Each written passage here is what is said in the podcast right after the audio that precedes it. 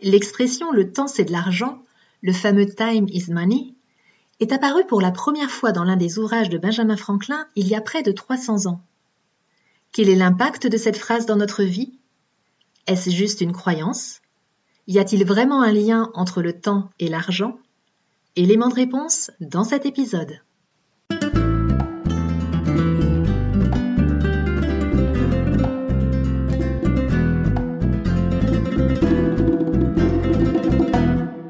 Bonjour et bienvenue dans le podcast Les Dessous de l'argent. Je m'appelle Delphine et je suis coach de vie spécialisée dans la relation à l'argent. L'argent est encore un sujet tabou dans de nombreux pays et il peut susciter chez les gens des émotions très fortes et très variées, allant de la joie au dégoût, en passant par l'admiration, la frustration, la honte, la colère et la haine. Comment l'argent, qu'il soit réel ou virtuel, peut-il avoir un tel impact? Que se cache-t-il derrière le Graal argent? Dans ce podcast, j'ai à cœur de partager avec vous des clés pour nous permettre de nous réconcilier avec l'argent et de le remettre à sa juste place. Ensemble, libérons-nous des croyances et des conditionnements qui nous empêchent d'être libres financièrement. Ensemble, reprenons notre pouvoir personnel sur l'argent et exprimons notre plein potentiel au service du monde que nous désirons co-créer. L'expression le temps c'est de l'argent peut signifier qu'il n'y a pas de temps à perdre, que bien utiliser notre temps peut nous faire gagner de l'argent, ou que le temps est précieux et qu'il ne faut pas le gaspiller. Mais le gaspiller à quoi? Le temps est un enjeu majeur dans le capitalisme. C'est une ressource économique et même à business. L'accélération du temps avec la recherche de performance, de productivité, de profit et d'immédiateté s'est insidieusement étendue à nos rythmes de vie et aux relations humaines avec des injonctions comme dépêche-toi ou fais vite. Et à force de se répéter et de se convaincre que le temps c'est de l'argent, nous vivons de plus en plus sous tension et des dérives sont apparues. Aux États-Unis, par exemple, des ouvriers de l'industrie du poulet se sont vus refuser le droit d'aller aux toilettes pour éviter toute perte de temps. Et ils se sont parfois retrouvés à porter des couches. Jusqu'où sommes-nous prêts à aller pour valider une croyance comme le temps c'est de l'argent?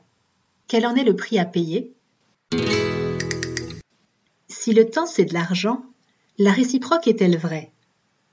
L'expression le temps c'est de l'argent pourrait sous-tendre qu'il est possible de substituer le temps par de l'argent et inversement.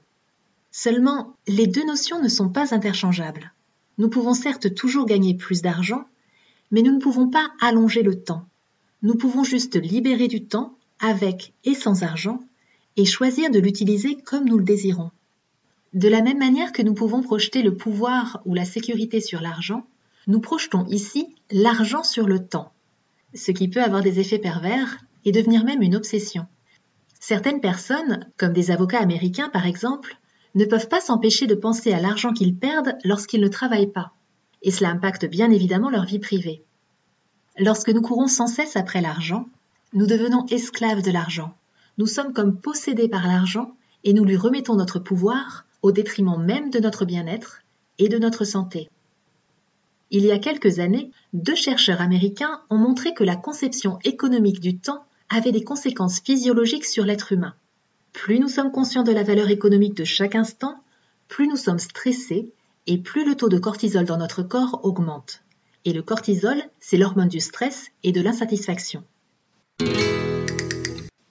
Dans nos sociétés modernes, le temps est un indicateur d'échéance et de rythme. Et avec nos plannings surchargés et nos to-do list, nous avons de plus en plus l'impression de manquer de temps et nous sommes de plus en plus stressés dans nos vies. Rappelons que le stress serait à l'origine d'environ 90% des maladies modernes, comme l'obésité, les maladies cardiovasculaires, les troubles du sommeil et de la digestion. Le temps est aussi une notion tout à fait relative. Comme le disait Albert Einstein, placez votre main sur une poêle pendant une minute et cela vous semble durer une heure, Asseyez-vous auprès d'une jolie fille une heure et ça vous semble durer une minute. C'est cela, la relativité. Il est certain qu'une personne qui s'épanouit dans son métier n'a pas le même rapport au temps qu'une personne qui exerce une activité qui ne l'intéresse pas et dans laquelle elle s'ennuie et a l'impression de perdre son temps. Aujourd'hui, la plupart des gens monétisent leur temps contre de l'argent. C'est notamment le cas lorsque nous sommes salariés, mais lorsque nous nous lançons dans l'entrepreneuriat, nous adoptons une autre manière de penser et nous tendons à échanger de la valeur contre de l'argent. Dans le livre Le cadran du cash flow, Robert Kiyosaki explique comment certaines personnes travaillent moins, gagnent plus d'argent, payent moins d'impôts et se sentent plus à l'aise financièrement que d'autres. Il distingue quatre manières de gagner de l'argent. La première, c'est d'être salarié dans une entreprise. Dans ce cadran, nous recherchons avant tout la sécurité et la stabilité de notre revenu, et l'argent gagné sera en conséquence toujours limité. La deuxième manière, c'est d'être travailleur indépendant. Dans ce cadran, nous sommes notre propre patron. Nous fixons nous-mêmes nos horaires de travail, et plus nous travaillons, plus nous gagnons de l'argent. Mais cela a une certaine limite, notamment notre limite physique. Comme le salarié, le travailleur indépendant échange son temps contre de l'argent. Il doit donc travailler dur et payer des impôts élevés. La troisième manière est d'être propriétaire d'un ou de plusieurs business. À ce stade, nous recrutons des personnes pour travailler pour nous et nous faire gagner de l'argent. Nous commençons alors à distinguer notre temps de l'argent que nous gagnons. Et la quatrième manière, c'est d'être investisseur. Nous utilisons alors notre argent pour générer encore plus d'argent en investissant par exemple dans l'immobilier, en bourse et ou dans les cryptos. Dans ce cadran, comme dans celui des propriétaires d'entreprises, la liberté est la valeur phare, et cela s'accompagne d'une part de risque, alors que dans les deux premiers cadrans, le salarié et le travailleur indépendant résonnent d'abord en termes de sécurité. Dans la société actuelle, nous sommes conditionnés à rechercher la sécurité et à ne pas prendre de risques, mais il faut bien comprendre que quelqu'un qui ne prend pas de risques ne fera jamais fortune. Comme le dit T. Harv Eker, les gens riches font travailler dur leur argent et les gens pauvres travaillent dur pour leur argent. Et cela a bien évidemment un impact au niveau de notre temps et de notre niveau de bien-être. Nous utilisons très fréquemment deux excuses pour ne pas faire quelque chose. Ces deux excuses sont je n'ai pas le temps et je n'ai pas d'argent. Et nous nous sentons même parfois obligés de justifier pourquoi nous n'avons pas le temps ou pas eu le temps de faire quelque chose, comme si cela ne dépendait pas vraiment de nous. Nous devrions plutôt dire je n'ai juste pas pris le temps, ou ce n'était pas ma priorité du moment. Ces deux excuses peuvent aussi être des freins à la réussite. Certaines femmes entrepreneurs, par exemple, peuvent se dire plus ou moins consciemment qu'elles n'ont pas le temps d'avoir plus de clients, car pour elles, plus de clients signifie moins de temps pour leurs proches, pour leur famille, et elles entrent en quelque sorte dans un conflit de valeurs entre leur envie de s'épanouir professionnellement et leur valeur famille et elles ont souvent du mal à voir d'autres alternatives possibles pour préserver du temps en famille tout en ayant plus de clients et donc plus d'argent. Ne pas avoir le temps peut aussi présenter quelques avantages plus ou moins conscients. Avoir des choses à faire peut donner l'impression d'être important ou utile, à la fois à nos yeux et aux yeux des autres. Nous pensons par exemple que nous montrer occupés au travail démontre que nous travaillons dur et que nous méritons notre salaire, et voire même des augmentations. Et il est aussi possible que nous portions des jugements de valeur sur les personnes qui ont un rythme plus lent que celui imposé par la société et sur les personnes qui prennent du temps pour elles. Pourtant, la valeur de leur travail n'en est pas forcément amoindrie et elles ne sont pas pour autant moins importantes ou moins aimables que d'autres. La société nous impose un rythme, mais est-ce vraiment le rythme qui nous convient? Nous pouvons nous sentir pressés, voire oppressés par le temps. Nous avons peur que le temps nous échappe. Nous avons peur de ne pas avoir assez de temps. Nous abandonnons parfois même certaines idées car nous estimons que cela va prendre trop de temps. Et cette pensée que cela peut prendre du temps décourage. Dans l'éducation, il est d'ailleurs assez rare que l'on nous apprenne à prendre notre temps. Lorsque je me suis formée à la sophrologie, chaque pratique se terminait par un temps d'intégration de ce qui venait d'être vécu. Cette habitude nous est rarement enseignée. Elle est pourtant essentielle pour notre bien-être et pour notre évolution. Nous avons la sensation que le temps passe vite, et parfois même trop vite. Nous nous plaignons du temps, nous avons peur du temps qui passe, nous avons peur de manquer de temps, et nous adoptons en quelque sorte la posture de victime du temps. Victime du temps, victime de notre patron, victime du rythme sociétal, victime du regard des autres sur notre gestion du temps. Et nous sommes parfois même convaincus que nous ne pouvons rien y faire. Et cela nous maintient dans une conscience de pauvreté, de pénurie. C'est un frein pour accéder réellement à l'abondance et profiter de la vie. Il est donc urgent de reprendre notre puissance personnelle à la fois par rapport au temps et par rapport à l'argent. C'est une question de priorité. Il s'agit d'être honnête envers nous-mêmes et envers les autres. Lorsque nous refusons une proposition et que nous utilisons une excuse comme je n'ai pas le temps ou je n'ai pas l'argent, quelle est la vraie raison derrière? Est-ce que nous en avons vraiment envie? Est-ce que nous avons simplement d'autres priorités à ce moment-là? Est-ce que nous avons peur de quelque chose? Et si oui, de quoi?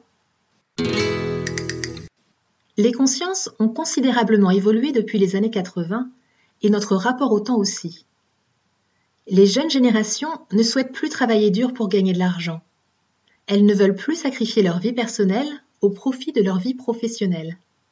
Elles sont davantage en quête de sens, en quête d'équilibre entre vie pro et vie perso, ou simplement en quête de bonheur personnel. Et il y a de plus en plus de personnes qui changent radicalement de métier, quitte à accepter une activité moins bien rémunérée, mais davantage porteuse de sens, de bien-être et d'épanouissement. Certaines personnes franchissent le pas naturellement et de leur plein gré. D'autres personnes, malheureusement, doivent passer par la case burn-out ou maladie avant de s'interroger sur le sens qu'elles veulent donner à leur vie et de commencer à modifier leur rapport au temps, à l'argent et à la vie.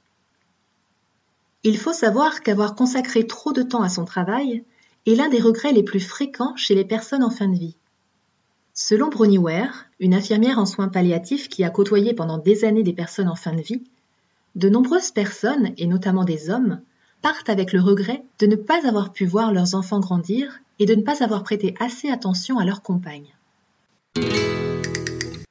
Que nous souhaitions optimiser notre temps et ou gagner plus d'argent, il est urgent, et même d'utilité publique, de reconsidérer notre rapport au temps et à l'argent. Cela peut commencer par analyser où nous mettons notre temps, notre énergie et notre argent. Cela peut notamment permettre d'avoir des prises de conscience et de réorganiser notre agenda pour prioriser et optimiser ce qui doit l'être en fonction de nos désirs et de nos valeurs personnelles. Si vous vous sentez concerné par la question de l'optimisation du temps et de l'argent, je vous invite à vous poser ces questions. Après quoi courez-vous quand vous avez un planning surchargé qui vous laisse peu de temps pour être en lien avec vous-même et être en lien avec les personnes qui vous sont chères. Lorsque vous êtes pressé, quelles sensations ressentez-vous dans votre corps? Lorsque vous adoptez la pensée le temps c'est de l'argent, est-ce que cela vous fait du bien? Est-ce que cela vous donne de la motivation? Ou est-ce que cela vous crispe, vous génère un stress qui n'est pas bénéfique. Si cela vous stresse intérieurement, comment pouvez-vous commencer à transformer les choses? Quel est le plus petit pas possible que vous pouvez faire pour avancer vers plus d'harmonie et plus de respect de vous-même dans la gestion de votre temps? En bref, comment pouvez-vous commencer à vous faire le cadeau du temps? Comment souhaitez-vous organiser votre temps dans votre journée? Qu'est-ce qui serait idéal pour vous? Comment pouvez-vous faire du temps une ressource à votre service, un allié et non pas une limite ou un ennemi? Nous parlons d'ailleurs souvent de course contre le temps, ce qui montre à quel point nous le considérons comme notre ennemi. Comment pouvez-vous créer du temps dans votre vie? Et où, dans votre vie, devez-vous assumer votre pleine responsabilité? Le temps, tout comme l'argent, est une création humaine. Mais ni l'argent, ni le temps ne dictent qui nous sommes vraiment. C'est à nous de déterminer comment les utiliser, comment les mettre à notre service et au service de nos projets de vie. Je vous laisse avec ces pistes d'introspection. Si cet épisode vous a plu et qu'il vous semble pouvoir être utile à d'autres personnes, je vous invite à le partager autour de vous. Et pour aller plus loin, vous pouvez aussi télécharger le guide Argent, Prospérité et Épanouissement personnel 9 clés pour transformer votre vie durablement, qui est téléchargeable sur mon site internet richesse-illimitée.com. J'offre également des ateliers d'une heure sur la thématique de l'abondance financière pour aligner ses croyances et sa vibration sur la fréquence de l'abondance. Si vous êtes intéressé, contactez-moi sur mon site ou sur le compte Instagram richesse underscore illimité. Je vous dis à très bientôt pour le prochain épisode Les dessous de l'argent.